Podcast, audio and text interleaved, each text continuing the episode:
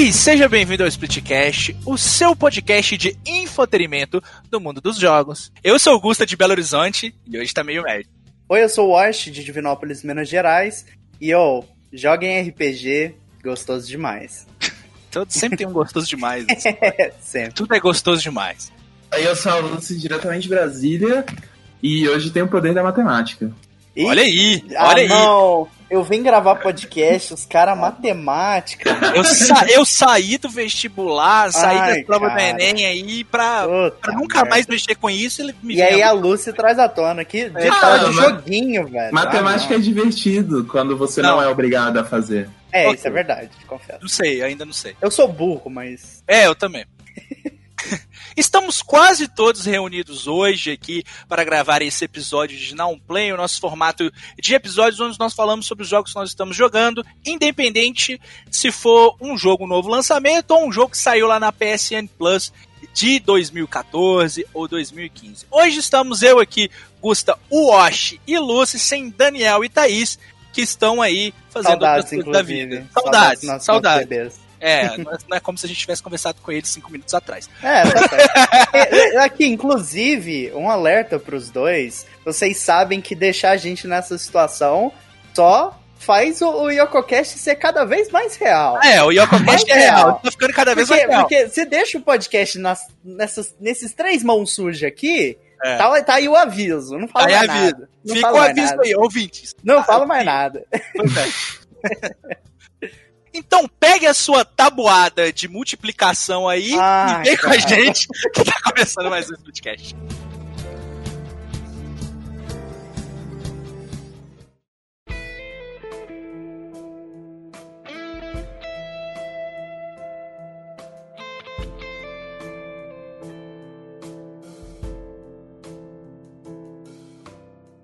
Bom, então nós vamos começar hoje com In the Left, In the Right, In the Medium.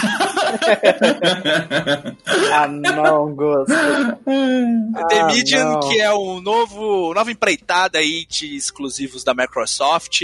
A Microsoft que tem seu primeiro exclusivo da nova geração com o, o The Medium. Ele saiu aí pro Xbox Series X e S e também pro PC. E saiu no Day One lá pro Game Pass, que é o jogo novo de terror aí da Bluebird Team.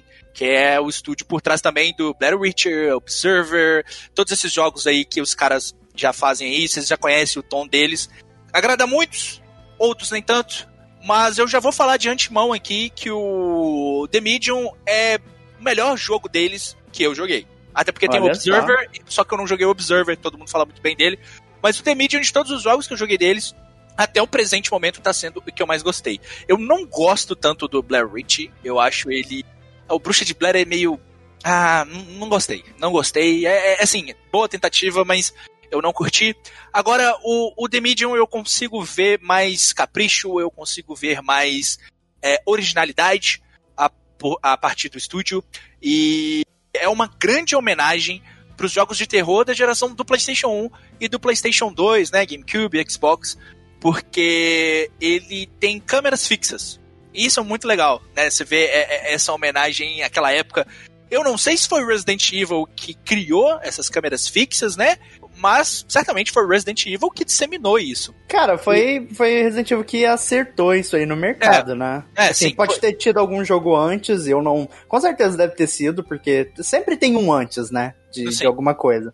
Mas foi Resident Evil que cunhou esse estilo aí de câmera tanque, câmera fixa no, no mercado, né? É, sim, foi Resident Evil, aí veio Silent Hill, aí teve Alone in the Dark que entrou nessa também. Uhum. Teve um monte de jogo aí nessa geração, veio Fatal Frame, veio Siren, veio, se bem que Siren eu acho que não é muito nesse sentido, mas é, veio uma galera aí que foi influenciada. E ele lembra, de certa forma, né, o Silent Hills do PlayStation 2. É, é uma galera, né, ficou meio alucinada porque o Akira Amaoka, que é o compositor do jogo, ele também é compositor de Silent Hill, então o pessoal ficou, meu Deus, Silent Hill, Silent Hill. Sim, de fato, ele tem muita referência aí, ele é muito influenciado pelo, pelo Silent Hill, mas são produtos completamente diferentes. Inclusive, é só fazer um pequeno adentro, eu joguei um pouquinho do Medium quando Ele tinha lançado e saiu aí no Game Pass, eu sou assinante, pensei, ah, vou dar uma chance, né? E aí o jogo rodou extremamente mal no meu computador, infelizmente. nós vamos chegar lá. E, e, nem no médio ele conseguiu rodar bem, sabe? Então virou The Low, né? virou The Low. Nossa, o low dele tá muito feio, eu não é consegui jogar. Cara, no médio ele fica bem bonito. Agora, o low, cara, parece... É, mas, mas, tipo assim, com é, uma grande ressalva aqui, o jogo teve um desempenho péssimo, rodou horrivelmente no meu computador, eu não consegui jogar tudo, desisti porque em outra oportunidade eu dou uma chance, quando tiver com o computador melhor ou console. o mas, computador cara, melhor, né? É, mas, cara, a trilha sonora é um negócio, cara, que é, é assim. Se você gosta de Silent Hill, você pode nem gostar do jogo, mas se você aprecia a trilha sonora, você vai ficar. Mano, assim, vou usar meu francês aqui com o cu na mão, sabe? Porque é, é maravilhosa. É, é tipo queixo cabe dos, dos jogos de terror, sabe? É, Sim. É incrível, é sensacional o, a trilha sonora. O, o, Akira Yamaoka, eu acho que ele faz uma parte de trilha sonora. Uhum, tem é. um, outro, um cara que faz outra parte. Nós vamos chegar lá também. Uhum. Mas a, a, história do jogo, ela acontece é, bem ali, eu acredito que no final da Guerra Fria. E a protagonista é a Mary Ann uma menina que ela tem poderes. Uh, uh, né, ela, ela, ela é uma médium e ela tem ali esses poderes sobrenaturais, né? E ela consegue ver, consegue conversar com fantasmas, ela consegue entrar em um outro mundo que seria mais ou menos um mundo entre o nosso e o das pessoas que se foram. Então ela ajudou muitas almas a seguirem o caminho delas. Eu, eu, gostei muito dessa parte de repartição aí do mundo, do The Medium, porque me lembrou muito uh, um pouco assim, o inferno do. do, do Constantine. Sabe? Sim, dos filmes lembra. do Constantine. Visualmente lembra. É, visualmente lembra. E também lembra muito, tipo, uma espécie de purgatório, sabe? Porque parece que as almas ficam presas ficam lá. Ficam perdidas, né? e é. ela cria essas almas. Isso, exato. Ela é tipo a. Eu não sei o que, ela, o que ela vai ser ali no purgatório, mas ela parece que é intermediária ali entre o mundo dos vivos e o mundo dos mortos. Ela é uma espécie de guia. E ela uhum. foi, ela tinha um pai dela, né, que adotou ela, ela morava com ele em cima de uma funerária, né? Então ela, obviamente, morando em cima de uma funerária, ela teve contato com muitos tipos de de, né, de almas ali, enfim. E ela tá indo enterrar o pai dela, ela volta, né, pra... pra... Obviamente, né, quem mora numa funerária tem contato com muitas almas. é, sim. É bom, no caso dela, no caso. Eu não sei as outras pessoas, mas enfim. É, ela tá indo ali, o pai dela morreu, né, então ela tá indo lá pro funeral, só que quando ela chega lá, ela entra nesses dois mundos e ela vê o pai dela ali naquela situação de tá ele né, ele não não sabe que morreu. E aí, então ela, né, começa a conversar com ele, né, e tal. Aí ela vai, ó, você precisa ir, vai descansar, que não sei o que. Aí ela se despede dele. E ali você já tem um vislumbre do que vai ser o jogo, porque o jogo se divide nos dois mundos. Eles passam em dois mundos. No mundo, no nosso mundo e nesse outro mundo. Então você controla a personagem dentro desses dois mundos através de uma tela dividida, como se fosse aquele split screen. Então esse é o grande tchan, é o grande charme do, do The Medium. E depois dela, né, conversar com o pai dela, ela recebe um telefonema e um cara liga desesperado falando que ela precisa ir para um resort que fica ali na Polônia, né, que fica em Cracóvia. Então ela vai até esse resort que está é, abandonado, um lugar completamente creepy. E aí a história do jogo começa e você começa a tentar descobrir por que, que você foi chamada ali. Então, ela com esses poderes, né, dela, ela começa a entrar nesses dois mundos. E o legal é que quando você está em tela dividida, você precisa fazer coisas no mundo para você abrir passagens no, no outro mundo e prosseguir durante a história. Essa dinâmica ela é muito interessante. Confesso que foi a coisa que mais me chamou a atenção, além do visual, porque você vê a Bluebird Team e de fato ela também foi muito influenciada, não só pela pela estética né, da, da, do Silent Hill, né, mas também pela forma de, de, de jogar. Né? Então, é, tanto a estética quanto o gameplay são muito, é, são muito influenciados por Silent Hill e aqueles jogos daquela época. Então, quando você vê a, a estética do jogo, parece, né, tem traços de, de jogo uhum. oriental, né? Tem, parece um jogo. Você olha né, pra capa do jogo, se você falar que é a Konami que tá fazendo, é que é você compra essa ideia. E então toda essa estética e toda essa proposta me chamou muito a, a atenção. De fato, foi o jogo do que o Xbox, né, que a Microsoft apresentou aí para nova geração, que mais me chamou é, a atenção. E até onde eu joguei, eu gostei bastante do jogo. Ele é muito interessante, a história é muito boa.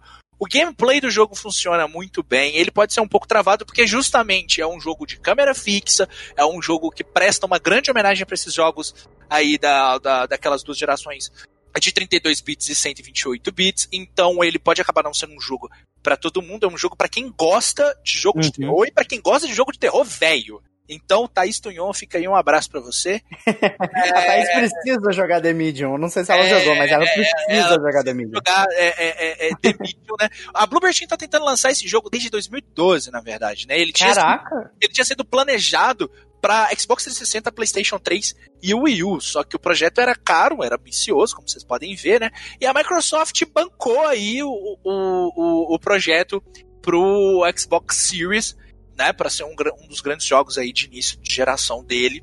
Mas o jogo é muito bom. O jogo é muito bom, eu não tenho o que reclamar do jogo, ele é bem interessante. O grande problema dele para mim fica por conta uh, do desempenho dele mesmo. O Wash relatou aí que no PC dele não funcionou legal e o Wash nem, tem uma máquina ultrapassada. É, eu tenho. é, não, a máquina do Wash é de boa. Eu, eu emulo, emulo PS3, eu joguei em é, Gestalt no, PS, não, no, você no, tem no uma PC. Boa placa, você tem uma boa placa de vídeo, você tem um bom processador, você tem uma máquina legal para jogar. Eu tenho uma boa máquina para jogar também, inclusive eu dei o upgrade Sim. tem pouco tempo, né? Eu tenho uma placa de vídeo que é relativamente nova, ela não deve ter um ano de mercado ainda. E eu não consigo jogar esse jogo na qualidade do meu PC teoricamente. Cara, é, é muito triste, porque. É muito triste, cara. Sim, o, tipo, o jogo tava rodando mal, mas ok, no, no médium baixo. Só que, tipo, depois que o mundo se divide, é como se rodasse dois jogos ao mesmo tempo, cara. Exatamente. E é, cai é, do... FPS. É, não. O, o, jogo ficou 8 FPS, sabe? É, é triste. É, é não, o triste. meu foi pra 15, 14 FPS. Cara, e eu nossa. fiquei triste. E, não, assim, é. eu tava rodando ele nos gráficos alto eu já tinha colocado na cabeça que ele não ia rodar 60 quadros no meu computador, porque ele é um jogo que puxa muita placa de vídeo. Então eu já tinha colocado ele ali a 30 FPS e tava de boa com isso, porque também não é um jogo que demanda muita movimentação, não é um jogo muito dinâmico, então rodando a 30 quadros tá ótimo, sabe? Eu não tenho essa vaidade sempre. Se eu puder rodar 60 quadros, melhor. Se eu não puder rodar 60 quadros, pelo menos que ele seja um jogo fluido travado a 30 FPS ali beleza, para mim tá tranquilo. Então já tinha travado o V5 dele ali a 30 quadros para ele rodar e tava rodando na qualidade alta, assim, jogo uhum. lindo, lindo, lindo, lindo, lindo, lindo, lindo. Mas aí quando dividiu os dois mundos, pela primeira vez, o FPS do jogo foi lá embaixo, eu fiquei assustado, ah, cara. cara aí eu desci pro médio os gráficos, Aí no médio rodou a 30, dava umas eventuais caidinhas, assim, quando tava os dois mundos, caía pra 25, 20, 27 FPS, 26, mas ali também eu já tava, ah, mano, vai ter que ser assim não, não vai ter não vai ter outra alternativa, porque eu não vou comprar um Xbox para jogar esse jogo. E o Xbox ele roda a 30 quadros. Então, cara, tá rodando mais ou menos como tá no, no, no, no Series console, S. Né? E uhum. é, no Series X, no Series S. Então, pra mim, tá bom. Mas eu fico muito triste porque ele é um jogo muito bom. Ele é um jogo ótimo. E menos pessoas estão aproveitando desse jogo porque ele foi mal otimizado. Ele não tá rodando legal. Eu entendo que a Team, ela focou nos dois consoles da Microsoft, tanto no S quanto no X, e a Microsoft pagou para eles fazerem isso, né? Então, ok, tudo bem, assim, eu, eu entendo lá dos caras, eles também são um time pequeno, né? Então, é, eles não devem ter tido muito tempo de desenvolvimento assim, mas mesmo assim, cara, fica uma chateação aí em cima disso, porque eu tava esperando bastante esse jogo, eu tava muito empolgado para jogar ele, e por mais que ele rode legal no meu PC, pessoas como o Wash, que eu sei que um, é, é, aproveitar o jogo não estão jogando, porque o jogo é muito pesado. E Cara, é muito é triste, é nova, de verdade. É eu queria muito geração. jogar. Muito, pois é, muito. e tipo assim, não é uma parada nova, nova geração agora. Vamos migrar, vamos trocar nossas placas de vídeo, vamos, sei lá, montar um PC super foda porque chegou a hora. Não, sabe? Então é, é, é muito triste, até porque hardware no Brasil tá caríssimo, sabe? Só tá aumentando de preço. E jogar videogame no Brasil tá ficando cada vez mais caro, independente de onde você joga. Mas é um jogo muito legal, é um jogo que eu recomendo se você tiver tanto um Série S quanto um, um Série X ou um PC que rode, porque para mim até o momento ele está sendo um trabalho mais maduro da Bluebird Team, mais caprichado deles, tanto em narrativa quanto no restante. mas infelizmente fica aí esse pontinho pequenininho que não tira o brilho do jogo, mas é chato.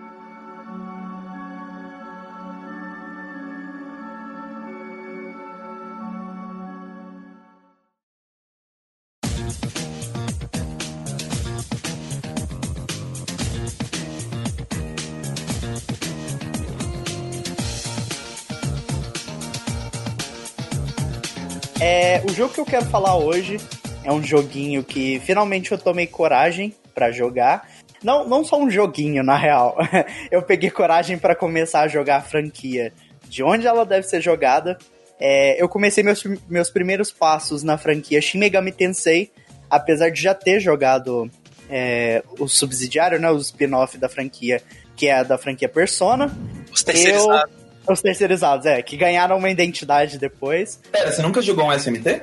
Nunca joguei um SMT, Luz. Não, assim, Caralho. o Persona 1 contra, é, conta como SMT, né? Porque ele tem no subtítulo. Mas não, não, é, É. não é SMT, não é SMT, beleza? E aí eu joguei um pouquinho do. Joguei um pouquinho não, né? Joguei umas 26 horas do, do Nocturne, que é o SMT 3. Mas aí eu pensei, ah, eu quero dar uma chance aqui pra, pra franquia, desde o começo, vai. E aí eu não quero jogar, tipo assim, ordem cronológica, eu quero só. Vamos ver onde a, a franquia Shin Megami Tensei começa. E aí eu tinha baixado o Shin Megami Tensei 1 pro Super Nintendo, que eu vi que esses dias ele recebeu uma fan translation. E aí eu pensei em dar uma chance. Mas aí eu vi. É muito Lucy, datada. É horrivelmente datada. Não, não, datado não é um problema. Eu gosto de jogo ruim e jogo difícil de ser jogado. Eu gosto é assim. Mas o, o problema que eu vi, senhor Gusta, senhorita Lucy, é que não começa no Shin Megami Tensei 1. Ele começa no Devil Summoner, o jogo, entendeu? Você diz cronologicamente? Cronologicamente. Ele Ah, começa. mas aí foda-se linha do tempo de. de Não, foda-se, exato. Mas acho. eu quero, tipo assim, vamos lá, vamos, vamos por etapas, né? E aí eu vi que o primeiro Devil Summoner, ele é do. do... Esqueci de qual que ele é, calma. É do. do Sega Saturn. Eu percebi que o primeiro Shin Megami Tensei é do Sega Saturn. Não, não é o Soul Hackers. Soul Hackers é spin-off da. do primeiro. da primeira rota desse. Ele é do, do Sega Saturn e ele foi lançado só pro Japão. Aí beleza, esse aí eu já não posso jogar, não tem como, né? E aí eu fui ver que o oficial, assim, tirando ele, né, porque é exclusivo do Japão não tem nem como, né? Mas o oficial mesmo que eu posso começar é o Devil Summoner. Calma aí que o nome dele é bem grandinho. O Shin Megami Tensei Devil Summoner Haidoku Zonoha vs The Soulless Army. E aí eu peguei ele pra jogar, entendeu? Abertura Bem- linda desse não, jogo. o nome, o nome tem dois, é, dois, dois pontos, tá ligado? É Shin Megami Tensei. Esse aí foi o Shin Megami Tensei que o Nomura deu o título, né? exato, exato. Não, Nomura é maluco. Nomura, não fala de Nomura, não. Vamos manter o nível aqui do podcast, por favor. Não, inclusive, Nomura, joguei Parasitive ontem. Nossa, perfeito. Obrigado, Nomura. Mas ao mesmo tempo, pau no seu cu. Mas. eu dei meus primeiros passos na franquia Shin Megami Tensei além do Nocturne, que eu já tinha jogado e passei bom tempo. E, cara, eu joguei. Hoje eu passei o dia todo jogando o, o jogo do Raidoku Zonoha. E, cara, que Shin Megami Tensei, que jogo divertido de jogar. Eu tô muito surpreso. Tipo, muito. Você jogou muito tempo dele, Gusta? Joguei uns 40 minutos, 45 minutos assim. Ah, sim. Ah, não. Só Então. que eu, eu não comecei a jogar porque eu tava só testando pra Ah, ver né, sim. aham. como, é que Só- tava, como é que tava rodando um negocinho no meu PlayStation 2 aí. Sim, sim. Mas eu coloquei ele lá, foi um dos primeiros jogos que eu coloquei lá pra, pra, pra rodar e, e- jogar. E eu acho o gameplay dele muito bom. Muito divertido. Cara, cara, eu fiquei muito surpreso. Inclusive, eu tava até com, com a namorada em cal quando eu botei o jogo pela primeira vez. Eu pensei assim, ah, vou dar uma chance, né? Porque primeiro eu já tinha visto o Raidou no Nocturne. Assim, não no Nocturne, porque a nossa versão americana, ela vem com o Dante, né? Do From the Devil May Cry series.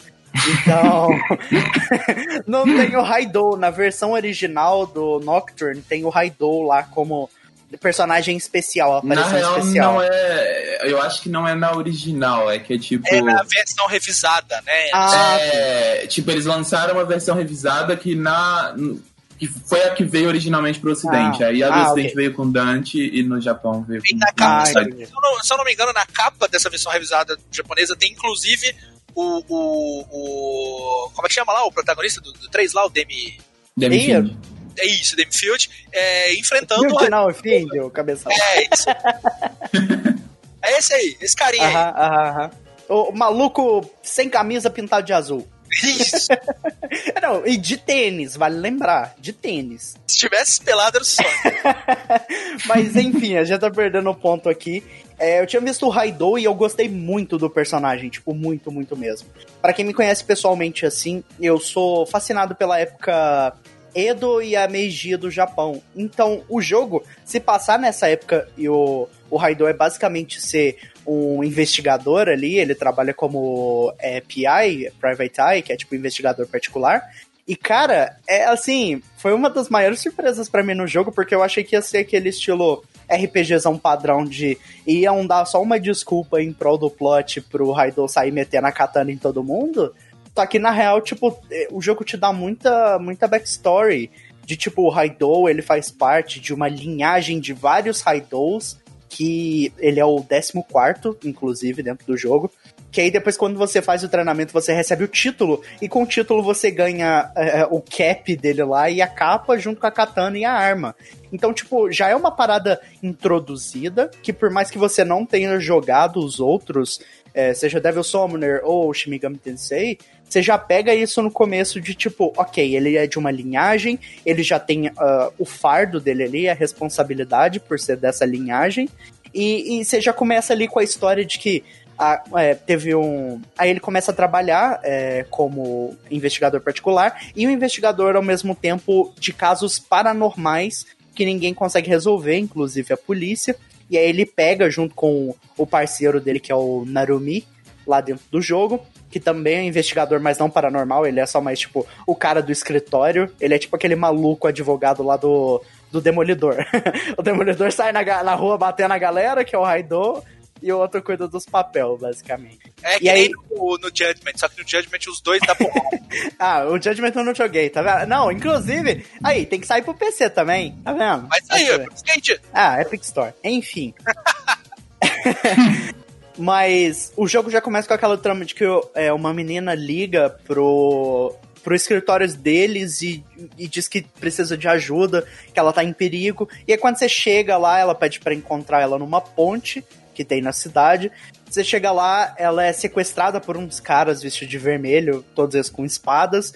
O Raidou tenta lutar para salvar a menina, mas não consegue, ela é sequestrada. E aí depois começa a gerar um plot em cima disso de várias pessoas desaparecendo de forma é, sobrenatural, vários outros casos nessa mesma cidade de gente é, doente por desconhecidas razões, porque como eu falei, o jogo se passa na era, na era o jogo se passa na era é Meiji ou Edo, eu não tenho certeza qual que é.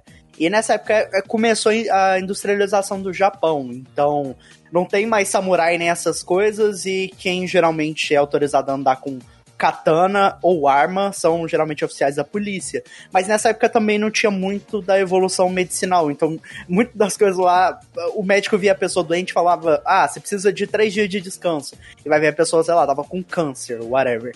Então, tipo, tem muito essa questão de do jogo te mostrar essa parada de a ignorância das pessoas relacionada às coisas. De tipo, muita gente consegue. Não consegue. Muita gente escolhe ignorar o óbvio dos problemas que estavam acontecendo ou, ou do, dos problemas que poderiam é, acontecer com base nas consequências do que as pessoas faziam, sabe? E isso no jogo é implementado de uma forma bem legal, sabe? E, assim, uma outra coisa que me surpreendeu bastante no Devil Summoner foi o combate Senhorita, Go é, Senhorita Lucy Senhor Gusta. Senhorita Gusta é Senhorita foda. Gusta, é. o combate me surpreendeu muito, porque eu entrei achando que ia ser um... Assim, se você vê o jogo da Atlus, se você vê é, um Shin Megami Tensei ou um Persona da vida, você acha que vai ser turn-based. Você acha que vai ser um RPG de turno, onde você escolhe as coisinhas, tudo fica parado, tudo fica bonitinho. E minha surpresa quando eu entrei na primeira batalha do jogo, eu vi que ele é action. Sim, sim, sim. E aí, sim. tipo, você começa. Você controla o personagem então, de uma arenazinha, que inclusive no jogo, tipo, toda, toda batalha que você faz, pelo menos quase toda, é na mesma arena só. Então, tipo, não tem variação de mapa. É tudo numa arenazinha bem pequenininha, quadradinha. Mas eu eu fiquei muito surpreso quando eu vi que o jogo é action. E, tipo, você pode controlar o Raidou. Você não sabia? Eu não sabia. Porque eu joguei. Não, Você tava esperando um RPG de turno e você encontrou um action RPG. O meu sonho é um Raidoku Zunoha novo feito pela Platinum. Cara, seria massa. Massa Cara, demais. Puta que pariu, por que que... Massa demais. Demais. Atlas, me contrata, por favor. Mano, e tipo, porque assim, de Shin Megami Tensei, da franquia, eu conheço a Persona e o Doctor. Eu não conheço mais nada. E aí eu fui com o jogo, tipo, ó, turn-based. E eu fui lá e, tipo, você aperta quadrado pro Raidou bater, você aperta triângulo pra ela tirar. E aí você controla, vamos dizer que a Persona com você, apesar que na série Shin Megami Tensei as personas são nomeadas como demônios, né? Não é não é a persona, não é sua amiga. Ela tá ali por interesse mútuo. Te usar e você usar ela, basicamente isso. É o ganho próprio ali, o ganho mútuo, no caso. E aí, eu fiquei muito surpreso. Você pode comandar o demônio e, tipo, trocar. E aí, uma coisa que faltou, Lúcia, inclusive, acho que faltou muito a questão de diálogo com os demônios, sabe? Bem. Apesar que isso é mais persona, que aí você troca troca lábia ali com o demônio e consegue não, não, fazer não, ele. isso é Shin Megami Tensei. É, ah, é Shin Megami Tensei, mas tipo, faltou no jogo então, sabe? Aham. Porque, porque lá. É porque o jogo ele funciona de uma espécie de Pokémon, vamos dizer assim. O Raidou ele tem uns frascos, tem até na roupa dele. Ele tem uns frasquinhos que nesses frasquinhos ele abre os frascos e aí solta o demônio pro demônio brigar ao lado dele, onde ele comanda e etc. Então, tipo, pra você capturar o demônio, que vai funcionar ali como uma Pokébola dentro do jogo, é, geralmente na franquia Persona tem as cartas, ou é o Velvet Room. Nesse você tem que deixar o demônio fraco o suficiente e ter- ser nível maior que ele pra poder aprisionar ele dentro do frasco, sabe? Hum. E isso, isso me surpreendeu, porque, tipo, É, é, eu uma acho que mecânica provavelmente legal. tiraram isso porque pelo fato de ser um jogo de ação, porque eu acho É. que essa mecânica ela, ela se encaixa bem em RPG de turno, mas um jogo Pois de é. ação seria meio esquisito você Pois é, parar ali tipo, no meio é, pra exato. conversar com o bicho. Porque o que acontece? Quando você vai capturar o monstro dentro do frasco, você aperta a bolinha perto dele e aparece uma barra no canto superior direito. Você tem que ficar apertando bolinha até a barra descer pra você capturar ele. Então, tipo, aí tem variação, porque tem os dias da. as fases da lua dentro do jogo. E aí, tipo, dependendo da fase da lua, você não consegue capturar certos demônios. É uma, uma parada muito doida. E eu achei que faltou essa parada de trocar uma ideia com, com os demônios. Já que, tipo, no jogo tem um sistema de exploração onde você controla os demônios. Inclusive, até peguei e queria mandar um beijo aqui. Não deve estar ouvindo, mas um beijo pro Jack Frost. Eu acabei de pegar o Jack Frost dentro do jogo. Caramba. Ele É. Mas, tipo, tem um, o jogo tem um sistema de mecânica de exploração que você consegue utilizar os demônios pra fazer ações é, secretas dentro do jogo, seja pra ler a mente de alguém ou pra. Eu, eu não entendi o, o sinônimo ali dentro do jogo de ignitar a pessoa, ignitar o espírito dela. É, que eu acho que é tipo só animar ela, vamos dizer assim. Mas aí você consegue animar a pessoa para liberar outras opções de diálogo com ela. Ou você pode usar a, a, a persona, o demônio, para poder explorar lugares do mapa que você não conseguiria, tipo lugar muito alto ou lugar que não tem como o Raidou ir andando. Você pega uma persona, um demônio que voa e aí você consegue passar através, seja da água ou de um precipício, whatever. Eu achei isso bem legal, sabe? Só que eu achei que faltou essa essa opção de diálogo entre elas, porque eu acho que seria legal trocar uma ideia, seja sobre investigação, seja sobre o clima, whatever. Eu não sei o que os demônios falariam com o Raidou, mas. Mas, cara, eu tô gostando do jogo. Assim, eu me surpreendi muito.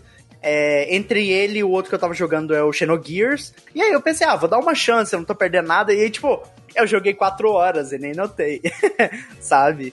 Então, Gusta, já fica aí o, o Não, adentro. vou jogar, vou jogar, Que, vou jogar. que se você jogar, cara, dá, dá tipo umas duas horinhas, você não vai querer parar mais. Vai, Eu, vai por eu tenho duas metas esse ano: de jogar o maior número de Yakuzas que eu puder Brabo, e jogar pelo menos um Shin Megami Tensei puro. assim. brabo, brabo, brabo. Vamos então, vamos. Aí, aí só, só deixar registrado aqui a, o- a minha, o meu começo de jogatina da franquia Shin Megami Tensei. É, e é isso, eu vou jogar o, o Devil Summoner, curti pra caramba. Com certeza devo jogar o 2. É, porque eu quero ver as melhorias do jogo no futuro. E depois que eu jogar ele, eu vou jogar o primeiro Shin Megami Tensei.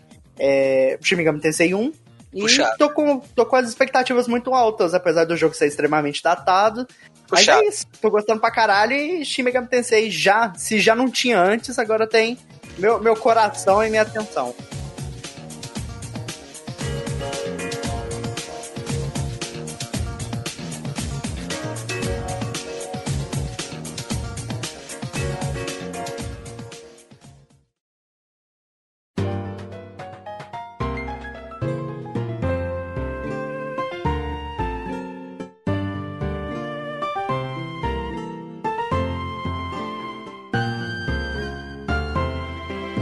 Tava jogando aí é, há pouquinho tempo, tava jogando Final Fantasy VI, né? Jogo longo. Gostou pra caralho. Coisa pra Lucy, caralho. Lucy, Lucy, Aí Lucy. eu, porra, eu tava afim de jogar coisinha pra relaxar, sabe? Eu não quero um jogo com história longa, não quero mecânica complexa, eu tô. Porra, eu quero jogar um joguinho pra jogar antes de dormir. Deitar Sei. ali, jogar 30 minutinhos e, e, e dormir. Aí eu peguei o famoso Pokémon Picross, Nossa, muito bravo. E assim, pra quem não sabe, o que, que é o Picross? É difícil de explicar, mas ele é tipo um, um sudoku, só que não é um sudoku, ele é tipo um sudoku, só que com regras diferentes. E, tipo, Uhum. o lance do Picross é que você tem, sei lá, um, um, um grid com quadradinhos, sei lá, de 10 por 10. E aí tem vários números do lado, assim. Tem, tipo, sei lá, em uma faixa tem, tipo, 5 e 4. E aí você sabe que você tem que colocar cinco quadradinhos em sequência, aí tem um espaço e depois quatro quadradinhos em sequência. Sim. E aí se tem, sei lá, um e dois, tem que colocar um quadradinho, um espaço e dois. Só que você não sabe onde exatamente está o um e onde exatamente está o dois. E aí o lance é que você tem que ir descobrindo aos poucos. Então, por exemplo, você procura qual grid tem mais número. Aí você vê que você tá numa grid de 10 por 10, tem uma grid que tem lá 10. Então você sabe que aquela grid você tem que preencher ela inteira. E aí você, sei lá, preencheu a grid da última fileira. E aí você viu, começa a ver, ah, essa, essa aqui tem um quadradinho no final. Então, com certeza, se se eu preencher a, a- a- toda de 10, tem um quadradinho no final dessa e elas se intercalam, aí você já sabe que é aquele quadradinho ali que você marcou. E aí você vai eliminando e vai fazendo de pouquinho em pouquinho você vai preenchendo ali. E quando você termina de preencher, ele forma um, um desenhozinho, que no caso do Picross de Pokémon, ele forma o desenho de um Pokémon. Então tem vários Pokémons para você ir desenhando e formando os quadradinhos ali. Só que o lance é que o Picross de Pokémon ele tem um twist que cada Pokémon meio que tem uma skill e você pode usar essas skills durante o Picross. Então, tipo, tem alguns que você começa, ele já revela, tipo, alguns quadradinhos específicos de, de sei lá, ele revela duas colunas direto. Ah, ou então tem um que se você comete um erro, ele automaticamente ele corrige o seu erro pra você. Inclusive eu gosto muito desse porque tem, tipo, quando você começa a avançar, começa a aparecer tipo puzzle de 15 por 15 e de 15 por 20, que eles são bem dificinhos e demorados assim. E às vezes, tipo, você erra alguma coisa por desatenção e quando você erra tipo uma coisinha e você só percebe no final, é muito difícil de você voltar, tipo, só arrumar o que você errou, porque meio que toda a sua lógica foi construída em cima de um erro. Então, você, por tabela, acabou errando tudo. Você se fudeu. Sim, então, tipo, você tem que recomeçar essa porra do zero, e é um inferno. Então, tipo, o Pokémon que tem um poderzinho de arrumar os seus erros, ele é muito útil pra você não precisar começar tudo do zero. No geral, eu, eu tento fazer sem usar os Pokémons, porque eu acho que eles tiram um pouco da graça. Tipo, eles meio que são um corta-caminho e a graça do jogo é, tipo, resolver os puzzles. Eles são, tipo, dicas e eu tento não usar eles. Mas às vezes ele- eles quebram um galho ali. É bem bom. Às vezes é necessário, né? Sim, sim. Às vezes ele. é- tá lá é pra usar, né? É, é, Você é tá real. no jogo é pra usar. Exatamente. É, e aí tem também, tipo, os pokémons lendários que eles aparecem meio que aleatoriamente, porque, tipo, esse jogo meio que. Ele, ele tem algumas coisas que são, tipo. Ele tem umas coisas de jogo mobile, que eu já vou entrar lá, porque assim, ele é um jogo free to play. Isso é um problema. É, porque, tipo, ele tem coisa de, sei lá, ah, desafio diário. E aí todos os dias tem que entrar lá pra fazer os desafiozinhos. Ah, Tem que comprar tipo, moedinha, Lucy? Então, eu vou, eu vou chegar nessa parte. Vitor. Ih, rapaz. É, e aí tem, tipo, os pokémons lendários que eles meio que são eventos que acontecem de, sei lá, de tempo em tempo aparece um pokémon lendário lá, todo dia aparece um e você pode ir lá e tentar capturar eles. Os pokémons lendários, eles são, tipo, uns puzzles muito mais fodidos do que os, os normais. Então é, tipo... É basicamente, os pokémons básicos, eles são os, os puzzles mais fáceis, aí, tipo, as evoluções deles são os puzzles, tipo, médio, e as últimas evoluções dos lendários são, tipo, os puzzles muito fodidos. É basicamente isso. E aí o, o problema dele é justamente esse- é- essa porra dessa progressão de moedinha, velho. Puta que pariu, vai tomar no cu. Joguinho de moedinha, joguinho de wash. Oi, me respeita, caralho. Tô Ele é nada. de 3DS e ele é free to play. Então, tipo, ele tem as moedinhas do jogo, que são as Picrites, Picrites, eu não sei como pronunciar essa porra. Porra, que, que, que nome ruim que Deve ser escolher. Crippets, alguma coisa assim, né? Não, é com P, começa com P, é tipo Picross, só que é Ah. Picrites, entendeu? Nossa, Não falta é de nome bom. criatividade do Não é caralho, bom, velho. cara. É um nome muito difícil de falar. É, então. mano. E aí, você. Você ganha essas moedinhas como? Tipo, meio que cada puzzle ele tem tipo um challengezinho, tipo, ah, complete em menos de 5 minutos, é, use tal skill e bote. complete esse puzzle com tantos pokémons no seu slot.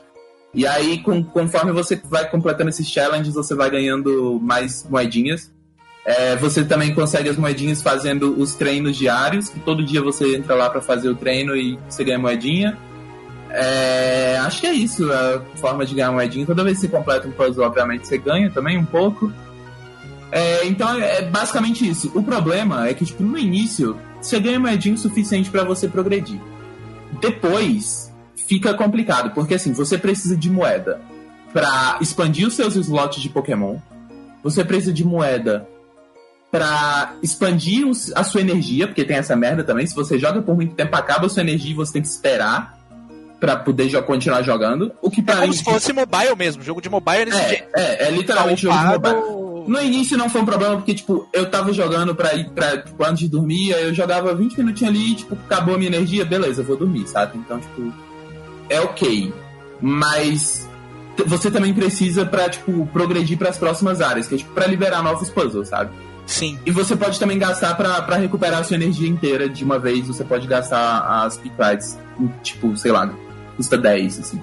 É, não é muito, só que, tipo, se você for gastando pra recuperar energia, que foi, tipo, algo que eu fiz algumas vezes no início, é o suficiente pra você travar e não conseguir progredir no jogo, sabe? E isso é um problema. É, então, assim, o que eu fiz? Vamos lá. O meu 3DS é desbloqueado. Eu acho que, né, todo mundo tem um 3DS no É, Brasil hoje em censurado, dia. censurado, Tá censurado. desbloqueado. Censurado. Não, não, Esse é podcast é console patrocinado velho. pela Nintendo do Brasil. Agora na no cu da nuvem. Nintendo é console velho, é console velho, pode desbloquear os consoles velhos. Eu, eu, eu, sou, eu, eu defendo bom. a pirataria aqui, tá bom? Eu vou, eu vou, eu vou falar, eu vou falar isso Ok. aqui. E assim, eu, eu já gastei, Nintendo gente não ganha mais. eu Continua. já gastei tanto dinheiro com jogo de 3DS, velho. Eu tenho muito jogo de 3DS aqui. Então, assim, eu, te- eu tenho esse direito. O que eu fiz é que eu, eu peguei o save do jogo, eu botei num, num modificador de save e eu botei tipo, pra ter o máximo de coisa possível. E agora eu Parabéns. nunca, nunca mais me falta dinheiro. E eu só tô fazendo os meu, meus puzzles de boa. É isso aí, pau no cu da Nintendo.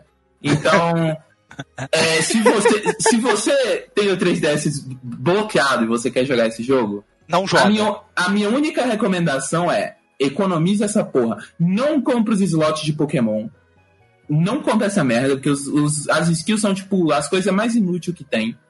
É, guarda pra expandir sua energia e pra gua- avançar pras próximas áreas. Só isso. É, e boa sorte. É, porque é, é difícil, é ruim. É É complicado. porque esses jogos, esses jogos com progressão de mobile, de moedinha, que é feito pra você baixar gratuitamente, entrar ali. Baixar gratuitamente não, porque a Nintendo, ela te obriga a baixar Picross. Ela coloca aquele presentinho na home do 3DS pra você, ó, vou abrir aqui, o que, que é isso? Pá!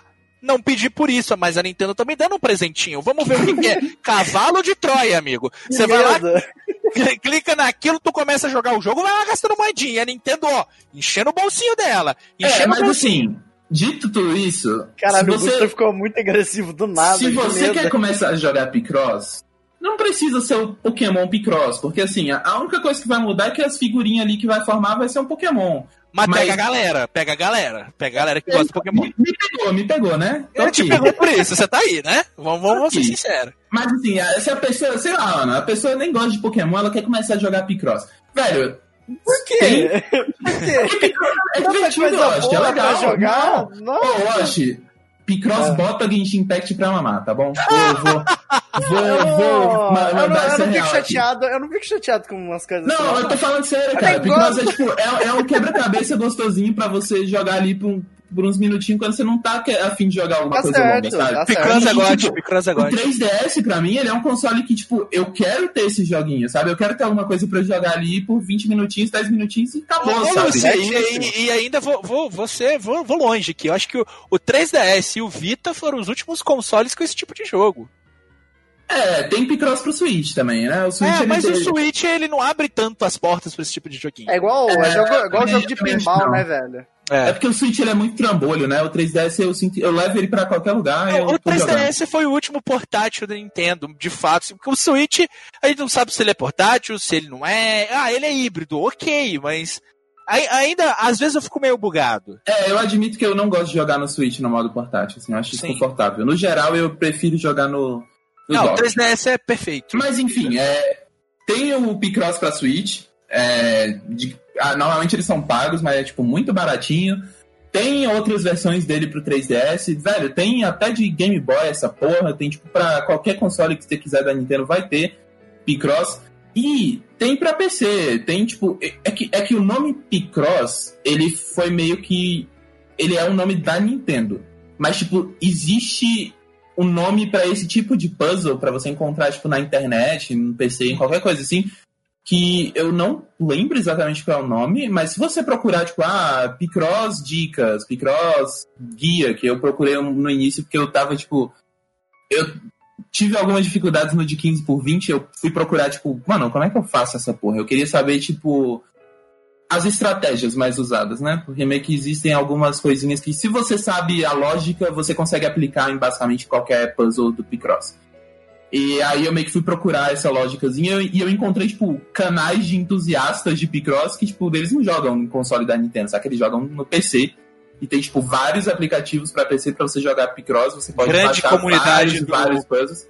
Exato, eu, eu, entrei, eu, entrei, eu entrei na comunidade de Picross. Um abraço, comunidade do Picross aí, vocês estão representados muito bem. Então, se, se você gosta de puzzle, que é o meu caso, e você quer alguma coisa para um puzzle de boa, mais rapidinho, simples, para você jogar ali para passar o tempo. Picross é uma, é uma boa. Gosto, gosto bastante de Picross. Eu, eu, eu, primeiro que eu joguei foi de Pokémon, assim, eu nunca tinha jogado Picross. E eu comecei a jogar agora e, tipo. Por que eu nunca tinha jogado isso antes, sabe? Tipo, eu acho que eu tinha esse preconceito do Watch de que, tipo, ah, mano, é Sudoku, sabe? Essa porra é jogo da velha, essa caralho. Joguinho que vem no celular. Porque, é, joguinho de celular, por que, que alguém joga essa porra? Mas, tipo, é. Porra, eu, eu meu, Picross é meu novo vício, velho. Eu vou começar a jogar vários Picross e todo dia antes de dormir, jogando um Picross ali, é 10 minutinhos. Muito bom, muito gostoso. É isso aí.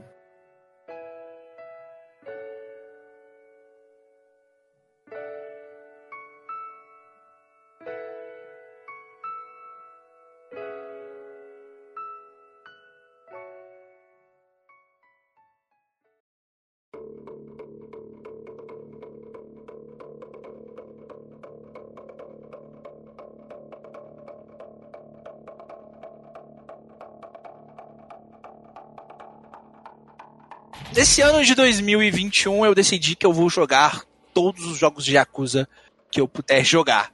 É uma pendência que eu tô querendo pagar já tem um tempo. Eu conheço a série desde o PlayStation 2, eu joguei os originais do PlayStation 2. Eu zerei o 1, o 2 eu não zerei. É, cheguei longe, mas não cheguei a, a, a zerar. E quando eles saíram para PlayStation 3, eu basicamente só testei os jogos. Eu joguei um pouco do 3, joguei um pouco do 4, joguei um pouco do 5, mas eu não cheguei a jogar. Eu comecei mesmo assim é, voltei a jogar quando o Yakuza Zero ele saiu aqui pro PlayStation 4 lá em 2017 e eu lembrei o porquê de eu gostar tanto dessa franquia lá quando eu joguei no PlayStation 2. Aí eu joguei o Yakuza Kiwami 2, porque eu tô esperando sair as legendas em português do Like a Dragon para jogar o, o, Like a Dragon, né, que é o, o, mais novo, o Yakuza 7.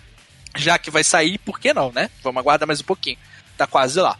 É, então eu fui jogar o Yakuza 2, o Kiwami 2 que eu tinha comprado há muitos anos atrás também, quando saiu no PlayStation é, 4. E eu não tinha jogado ele. Tava ali no, no backlog. E cara, o Yakuza Kiwami 2 é muito bom. Eu acho que eu gosto tanto dele quanto eu gosto do Yakuza Zero. Ele é excelente, ele é maravilhoso e ele frenético o tempo todo, é, o tempo inteiro ele é frenético. A história dele não para, ela só cresce, cresce, cresce, cresce, e aquela coisa e vai para cima, Kiryu puto, descobre coisa aqui, descobre coisa lá, é mafioso é, japonês. É soco, é chute. É soco, é chute. É dedo meu, no Yakuza e gritaria. É, é dedo no Yakuza e gritaria, e meu Deus do céu, isso é muito foda, muito foda, muito frenético. O 3 deve ser explosivo. Não, você começa o jogo cuidando de criança com o Kiryu. É totalmente outra coisa. É completamente outra coisa. O Yakuza 3, ele é uma coisa muito diferente do Yakuza 2. Lógico que eu não vou dar spoilers aqui, nem entrar em muitos detalhes da história. Mas o Yakuza 3, ele teve remasters. É, eles remasterizaram tanto o 3 quanto o 4 e o 5 do PlayStation 3. Saiu primeiro pro PlayStation 4, se eu não me engano, foi em 2019 ou início é, de 2020. Aquela Yakuza Collection. Yakuza lá, né? Collection, né? E depois ele saiu agora, no início desse ano, ele acabou saindo pro Xbox e pro PC também. E muita gente começou a, jogar Yakuza, muitos porque saiu ali no Game Pass e, e tinham assinado, começaram a jogar. Outra galera começou a comprar no PlayStation 4, porque, é, como são jogos que já saíram há algum tempo também, eles estão ficando super baratinhos, então super viáveis comprar. Uma outra galera também comprando na Steam. Então, tem muita gente se interessando pela série agora e por isso também a SEGA ela vai colocar legendas em português no jogo mais novo da franquia. E isso é uma vitória gigantesca, assim, é, para fã de Yakuza, sabe? Pra gente que pegou aquela época do PlayStation 3 ali, onde o Yakuza 5 quase não saiu aqui, ele saiu só na PSN, né? Só via download. Não tinha nem vindo a mídia física dele na época. O Yakuza 3, quando ele saiu pela primeira vez, ele veio todo censurado. Ele, eles retiraram algumas side quests do jogo, né? Substories ali do jogo, é, na versão de PlayStation 3. Então, é uma série que demorou pegar aqui. Agora que ela pegou, sabe? Ela tá ficando super popular e eu fico muito feliz por isso. Quanto mais pessoas puderem jogar Yakuza, vai ser melhor. Então, eu jogando 3 ali, é. Cara, vai ser difícil vocês aí que estão jogando Yakuza jogarem Yakuza 3, porque o, basicamente vocês estão começando sempre pelo zero, que é o melhor lugar para começar. E o zero, ele é meio que o melhor jogo da série. É, então depois você tem o Yakuza 1, também excelente. Depois você tem o, Kill, o Kiwami 2, que é tão bom quanto o zero na minha opinião. E o 3, o 3 não é ruim, o 3 é muito bom. Só que ele vem de uma outra época. Ele não é um remake, ele não é um, um jogo recriado. Ele é um jogo de 2009, do PlayStation 3, com um, um ritmo de gameplay super lento. Mas é justamente por isso que eu tô gostando desse jogo. Porque ele é um jogo que conta uma história muito mais íntima do Kiryu, né? Os acontecimentos dele se passam acho que três anos depois do, do Yakuza 2. Então você tem o Kiryu ele vivendo uma vida dele tranquila, longe de toda essa confusão de, de Yakuza. Ele agora tem um orfanato onde ele cuida de crianças, né? É, é, em Okinawa que Fun Fact. Parece bonitinho. É bonitinho, não. Você tem que ver o, o Kiryu cuidando da criançada, sabe? A criançada que chama spoiler, ele. Tá cuidado. Não, não vou dar spoiler, mas é que a, a criançada chamando ele de Uncle Cass, sabe? Que nem a, a Haruka. É, então é, é mó legal, assim. E aí você tem a Haruka, que ela tá um pouco mais velha também, ela ajuda o, o, o Kiryu cuidar das crianças ali em Okinawa. Então, assim, você vê uma outra faceta do Kiryu. E o Kiryu ajudando aquelas crianças, sabe? Tipo, ao invés de você ter que bater em mafiosos, tá lá o Kiryu ensinando as crianças a serem pessoas melhores, é, ensinando a criança que ela não deve pegar algo que não é dela, ensinando a criança a sempre ter dignidade, ensinando a criança que é, não por ela ser diferente ou por ser uma órfã ela é inferior às outras crianças, sabe? Então você vê o tiozão mesmo. É, cuidando de, de, dessa galera e você vê que não é fácil. E boa parte do jogo é literalmente isso. Os capítulos são o Kiryu resolvendo os problemas com as crianças, jogando beisebol com as crianças na praia, é, indo no mercado de Okinawa comprar ingredientes para fazer um jantar para criançada, brincando de esconde-esconde com eles. Mas aí no meio disso começa a ter uma treta ali em Okinawa, né? O, o orfanato onde ele, a, as terras do orfanato dele, ela entra numa disputa política e o dono daquelas terras é um Yakuza local. Então, a história mesmo, ela começa literalmente no ponto que termina o Yakuza 2. Assim, tem a última cena do Yakuza 2, a primeira cena do Yakuza 3 é literalmente a continuação daquela cena.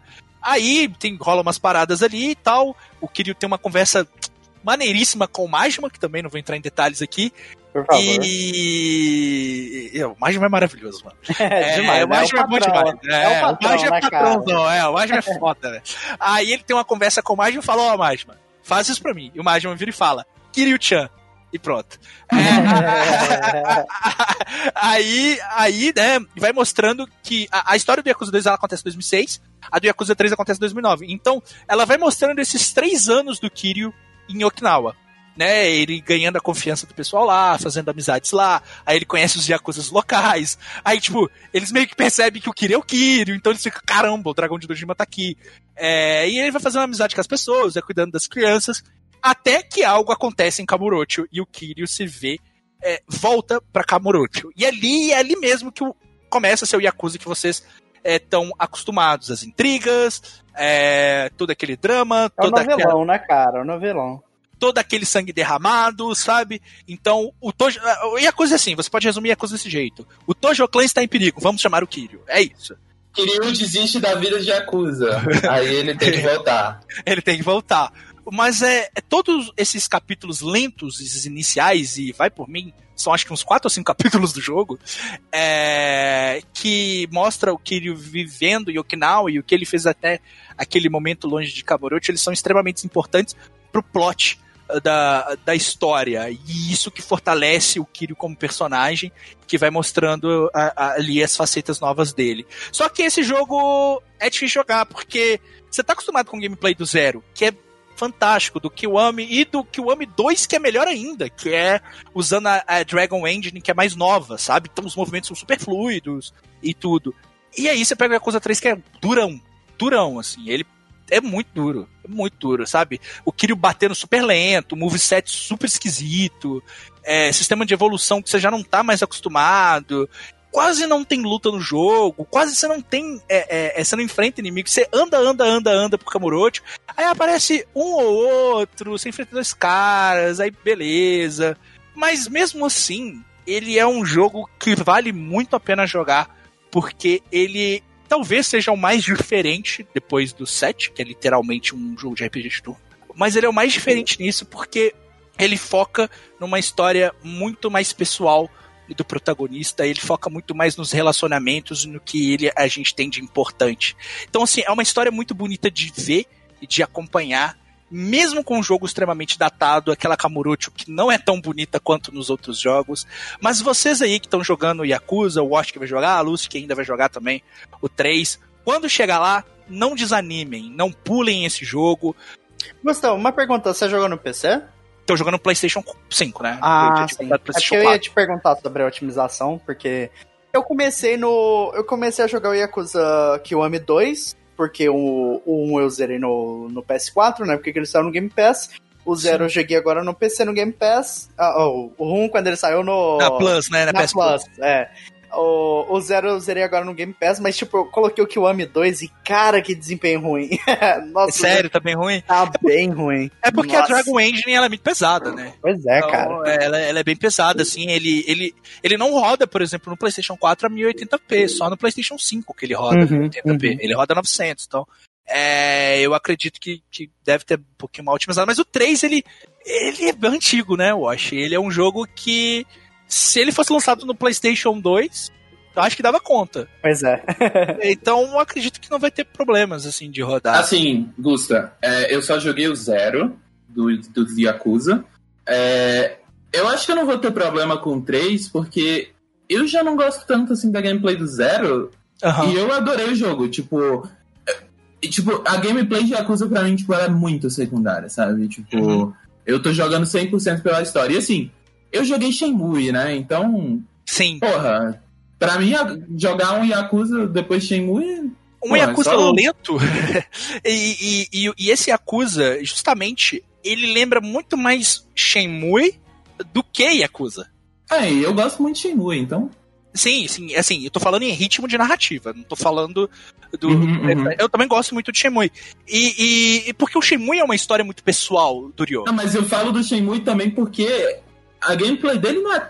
Né? Meio, meio Não, hoje em não. dia é bem ruimzinha, né? Não, é assim, o, o Shenmue, cara, você tem que ir muito com a mente aberta pra ele e lembrando, pensando que o Shenmue é um jogo que é, é, ele tem um ritmo, até o próprio 3, né? Ele é, é- ele é uma coisa muito daquela época, sabe? Então, de 1999 e tal. Mas o, o Yakuza 3 também é um produto de sua época de 2009. Pra um jogo de 2009, ele é extremamente ok. Mas é tipo, eu vejo uma tendência nas pessoas em, em pular, ou querer pular esse jogo, porque realmente dos sete Yakuzas que saíram, né, se você colocar os remakes na balança e excluir os originais de PlayStation 2, ele é o mais datado. Então, é, o 4 já tem um gameplay melhor, o 5 já é mais próximo do Yakuza Zero do que o Ame. Então, uma galera vai desanimar, porque ele é um jogo difícil de jogar. Mas não desanimem, joguem. É um jogo que vale muito a pena, porque vocês vão ver uma das melhores histórias de Yakuza e um dos melhores desempenhos assim de protagonista em um jogo de videogame. Joga em Shenmue também. E joguem Shenmue também. Joga em Shenmue, por favor.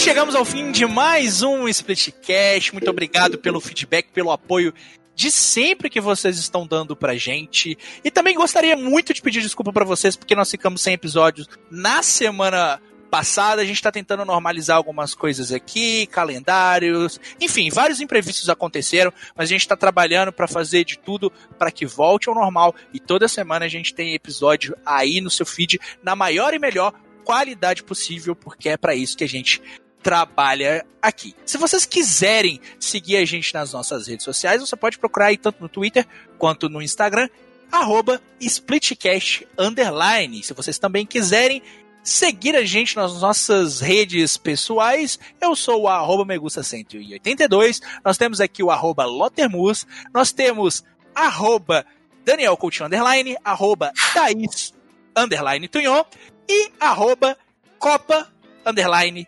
Pistal, que é a nossa querida Batata Lucy. Por que, que a minha sempre fica por último? É, é, é pra dar ênfase. É pra É. dar ênfase, é pra dar aquela, aquele gostinho, né? Nós também temos o nosso canal de Discord que está aberto para vocês agora, para vocês baterem papo com a gente. Então chega mais, vamos conversar, vamos trocar ideia. O link tá na descrição do episódio, então cola com nós se você ainda não chegou lá também. E durante a semana nós fazemos algumas lives no nosso canal da Twitch, então é só procurar também por Splitcast underline e ver as nossas presepadas online. E hoje tem que ter música, né? A gente não tem convidado, tem que ter música. E a música fica por conta do senhor Washington, nosso Bom, designer então. de 21 anos de Divinópolis. Manda. É, então, como eu tinha dito no episódio. Durante o episódio, né? Ontem, no caso sábado, eu tava jogando Parasitive 3. Senhor Gusta. Tem gente que não gosta muito desse jogo, não, eu acho. É, o jogo é ruim, mas é Parasitive, né? Vamos lá. Beleza, beleza, beleza. E a musiquinha que eu vou botar pra, troca, pra tocar é a Primal Wise, que é um tema já recorrente da série toda, e que no 3 ela ganha um toquezinho de órgão fudido. Ficou foda. Então, Então, Primal Wise. Então tá pedido a música. E se a Luz não virar a rainha da matemática, Ah, nós não. somos o Splitcast. e até semana que vem. Tchau!